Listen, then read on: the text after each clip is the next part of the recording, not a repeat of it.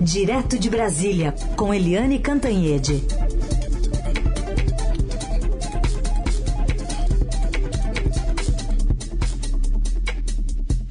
Oi, Eliane, bom dia. Bom dia, Heisen, Carolina, ouvintes. Bom dia, Eliane. Bom, durou minutos, né, esse julgamento do plenário virtual do Supremo, do recurso contra a decisão monocrática de Cássio Nunes Marques, suspendendo a cassação pelo TSE do deputado Fernando Francischini, porque tão logo a votação foi aberta, André Mendonça, outro ministro indicado à corte por Bolsonaro, pediu vista, interrompeu esse processo e aí agora temos uma dobradinha que pode é, acabar o quê? No que, Eliane? A gente tem a, a, no, no futuro, ali no horizonte, uma possibilidade do Francischini ficar até o fim do mandato? Olha, Carolina, você usou a palavra correta. Isso foi uma dobradinha dos dois ministros bolsonaristas do Supremo Tribunal Federal. Veja bem como é que elas são é, em sintonia, né? São uma, um padedê. O André Mendonça, que é o ministro bolsonarista terrivelmente evangélico, simplesmente no início da madrugada suspende, pede vistas e suspende o julgamento pelo plenário virtual do Supremo daquela liminar do Nunes Marques que liberou geral o Fernando Francischini. E Uh, veja bem, veja bem. E o Nunes Marques, que é o ministro que causou essa confusão toda, porque ele concedeu eliminar, é, deixou livre o é, Fernando Francischini, recuperou o, o mandato do Francischini, recuperou a elegibilidade do Francischini, convocou, bypassou primeiro, né, o presidente do Supremo e convocou uma uma sessão, um julgamento do liminar dele na segunda turma. Ou seja, há sim uma dobradinha, uma ação conjunta dos dois bolsonaristas contra o resto dos ministros do Supremo Tribunal Federal.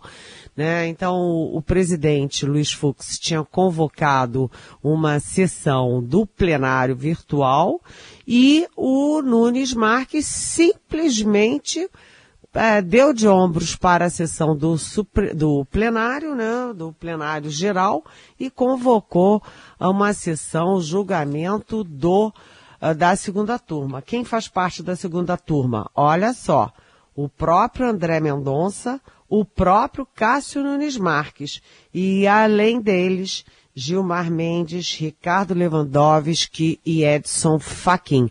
Basta um dos três ou Gilmar, ou Lewandowski, ou Faquin, votar é, a favor da, da liminar do Nunes Marques e pronto, está tudo resolvido para o Francisquini. E o Francisquini é um deputado estadual, foi o mais votado do Paraná e ele simplesmente foi caçado pelo plenário do TSE, o Superior, o Tribunal Superior Eleitoral, por 7 a 1, porque no dia do primeiro turno ele lançou fake news desacreditando as eleições, né, dizendo que as eleições estavam fraudadas contra o presidente Bolsonaro, né, tentando convencer a população de que tem fraude, de que a eleição é ilegítima, ou seja, ele se elegendo e ele é, desconstruindo a própria eleição que lhe deu os votos. É inacreditável e, mais inacreditável ainda, o Nunes Marques sozinho, monocraticamente derrubar uma decisão de um colegiado que é o TSE e agora mais surpreendente ainda, o André Mendonça que vinha se comportando bem, vinha sendo bem equilibrado, é jogar tudo fora para fazer o jogo bolsonarista e recuperar o mandato e as condições de elegibilidade do tal do Francisquini. Gente, isso é a vitória do Bolsonaro e a vitória das fake news, a vitória do combate às urnas eletrônicas e a vitória da, do combate às eleições e às instituições. Mas, vamos ver, né? A guerra continua. Ou a segunda turma ainda não julgou.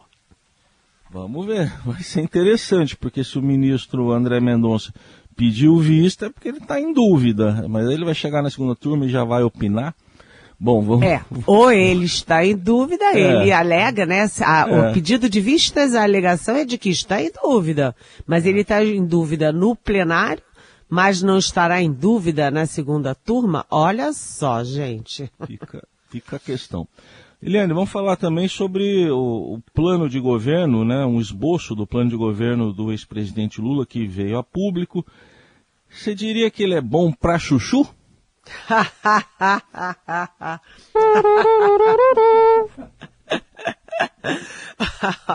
Olha, o plano de governo do ex-presidente Lula não é um plano de quem quer atrair o centro, a direita, o empresariado e fazer um governo, um grande governo de transição.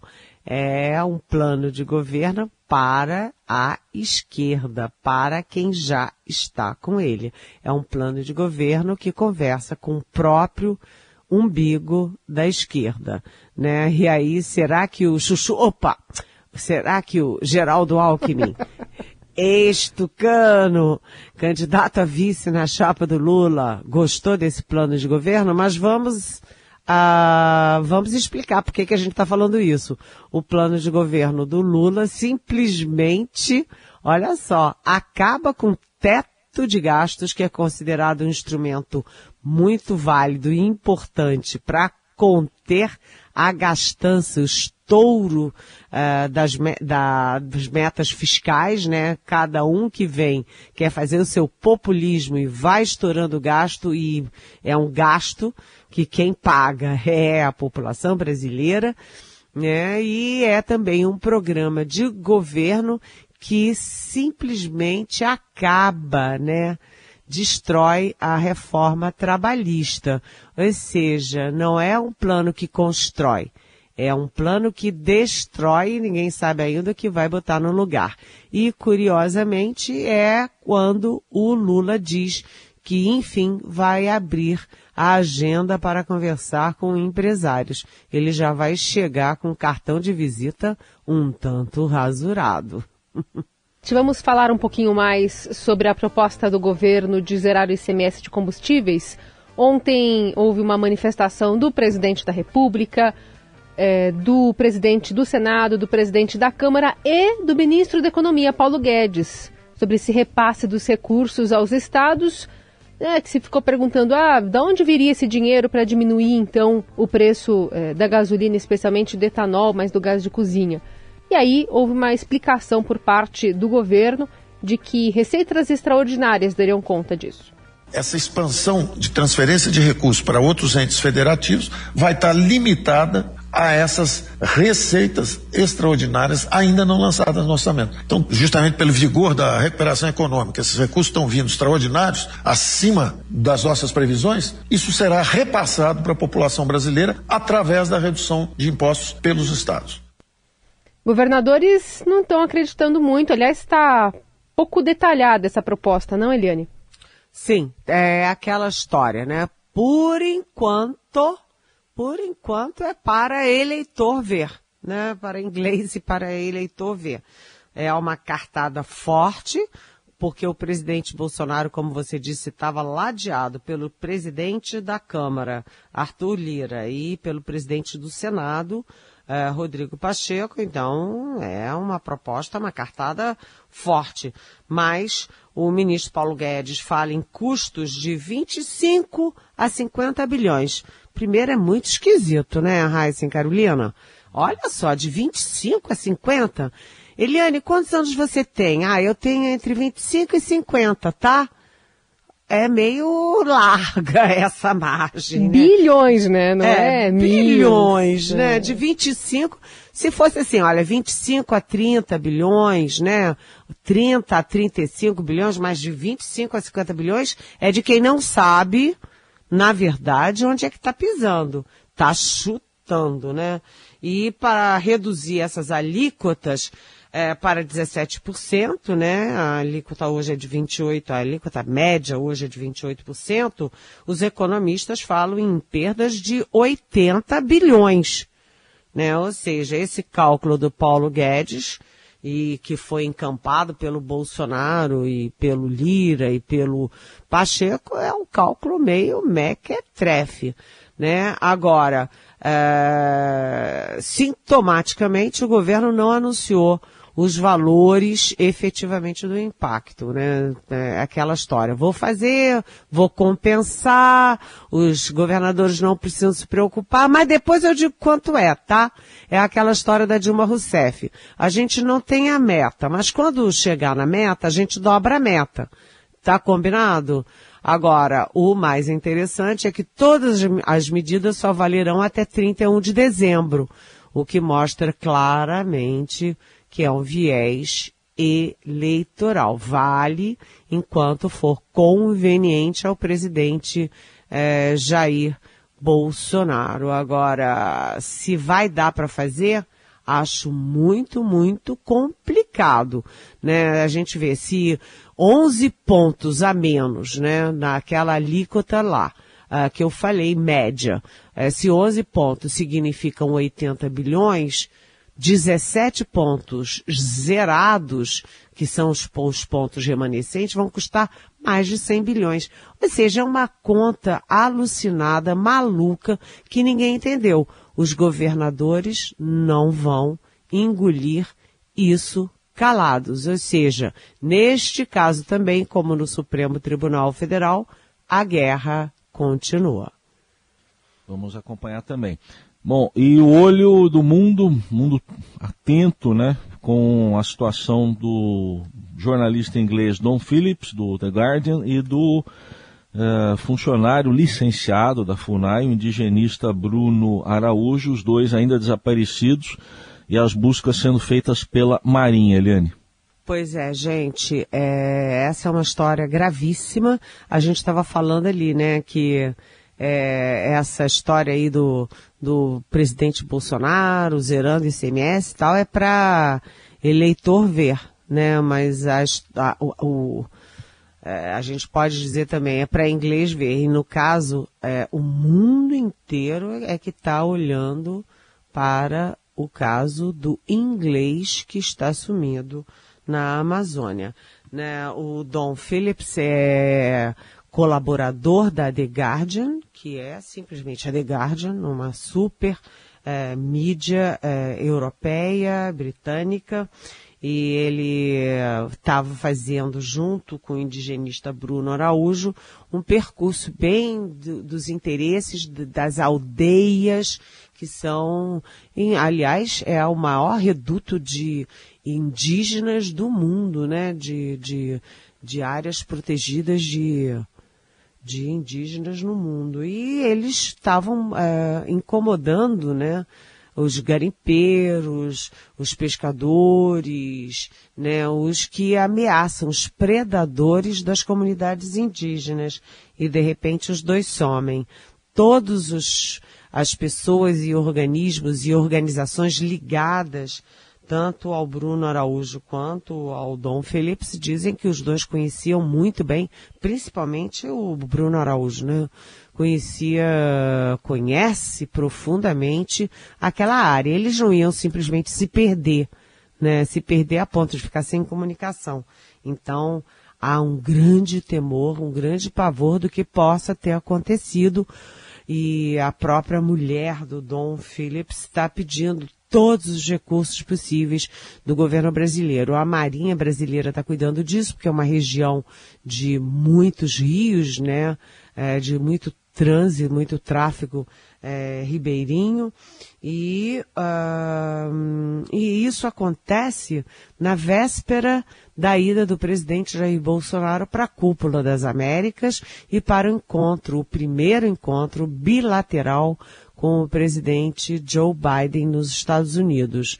Ou seja, o presidente Bolsonaro corre o risco de chegar lá e todas as perguntas dos correspondentes brasileiros e dos correspondentes internacionais, se estiverem interessados no, no presidente brasileiro, essas perguntas podem ser exatamente sobre esse sumiço.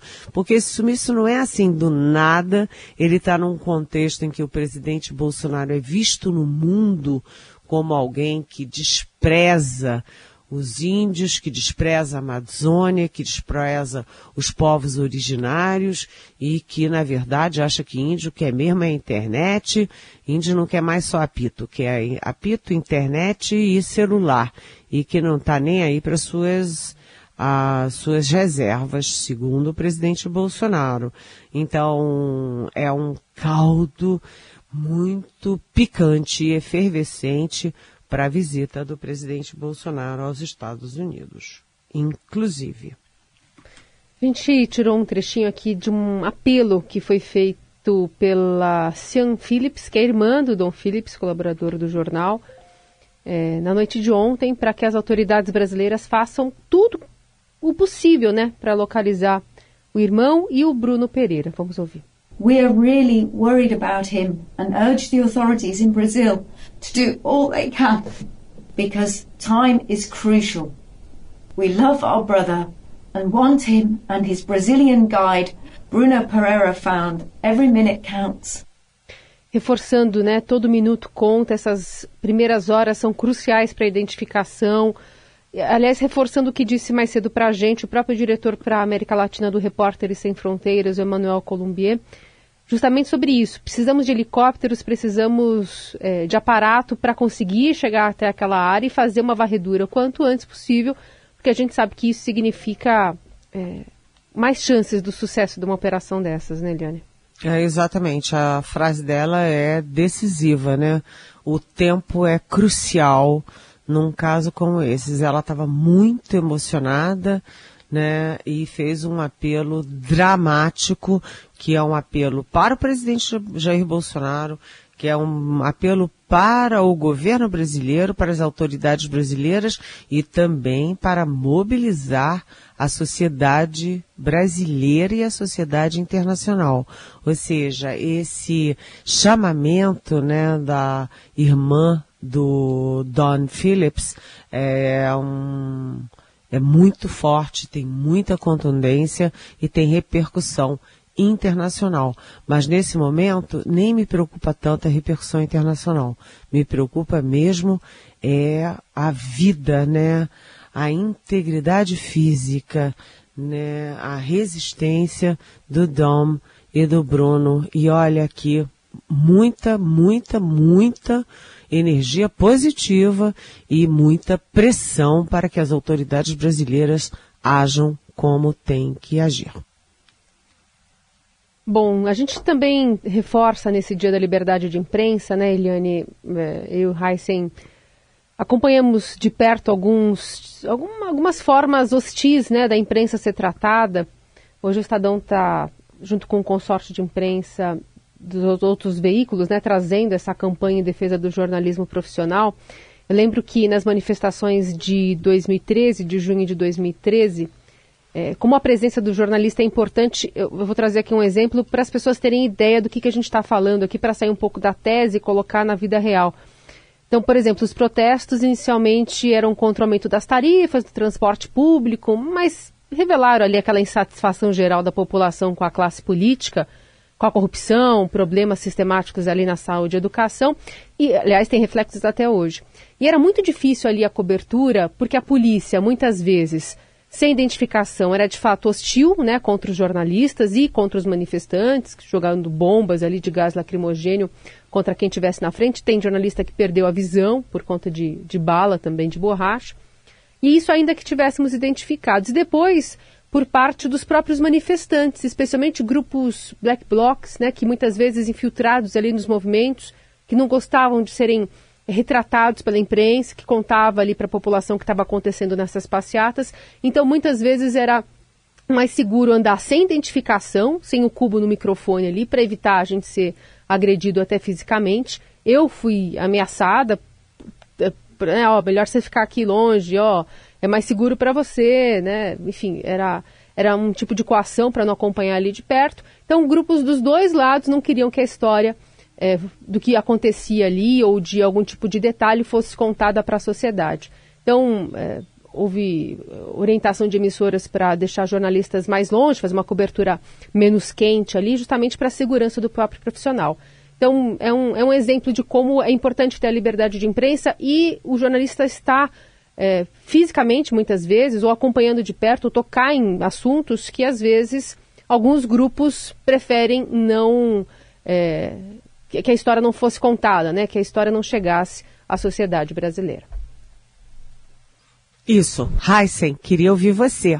É, eu lembrei agora de um caso, uma vez eu estava ali na porta da Volkswagen e tentaram virar o carro em que eu estava, era o carro da CBN na época. E sabe que é, na hora eu, eu a minha reação foi perguntar para os três, quatro que estavam ali tentando fazer isso, que horas eles tinham acordado.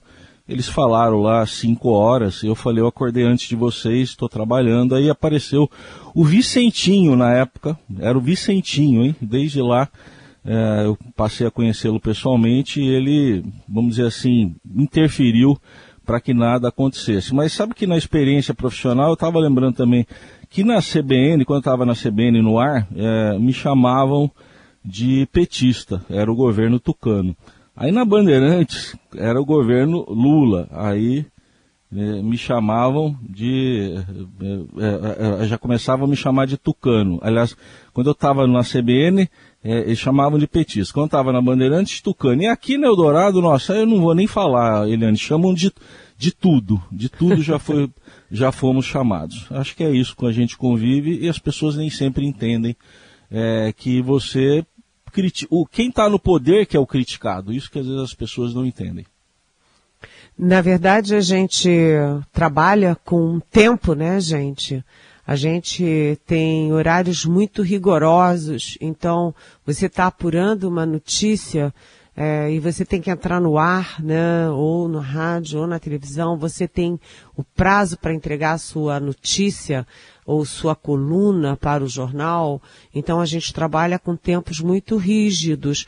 Então a gente pode errar? Pode. O ser humano erra. Só que na imprensa, quando você erra, você corrige. Primeiro porque o erro tem cara, tem nome, tem história, tem endereço, tem CPF. Não é como na internet, em que as pessoas erram é, de má fé, é, criam robôs para difundir mentiras contra as pessoas, contra a biografia das pessoas e a favor dos seus mitos, messias e ídolos não é? E a gente, não, a gente tem, bota a cara, tapa. Né? E mesmo que eventualmente haja erros, eventualmente, o que seria do Brasil sem uma imprensa é, forte, corajosa, que enfrenta as ameaças, que enfrenta os poderosos, né? Foi assim, foi graças à imprensa que a gente teve as diretas já, o fim da ditadura, sabe, a constituinte, os grandes momentos da vida nacional. Sem um tiro a gente saiu de uma ditadura de 20 anos, sem uma gota de sangue, porque a imprensa foi o grande mobilizador dor de multidões pacíficas, de união de partidos e ideologias diferentes da esquerda à direita em prol da democracia. E é também agora que a imprensa cumpre um papel fundamental para defender as urnas eletrônicas, as eleições, as instituições e, portanto, a democracia e a vida.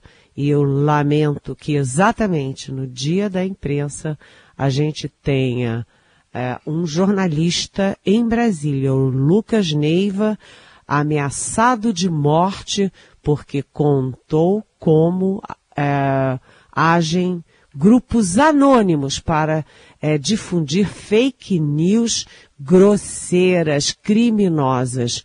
E a gente tem o Don Phillips, um colega inglês que está lutando pela é, Amazônia, pelas comunidades indígenas brasileiras e que está sumido.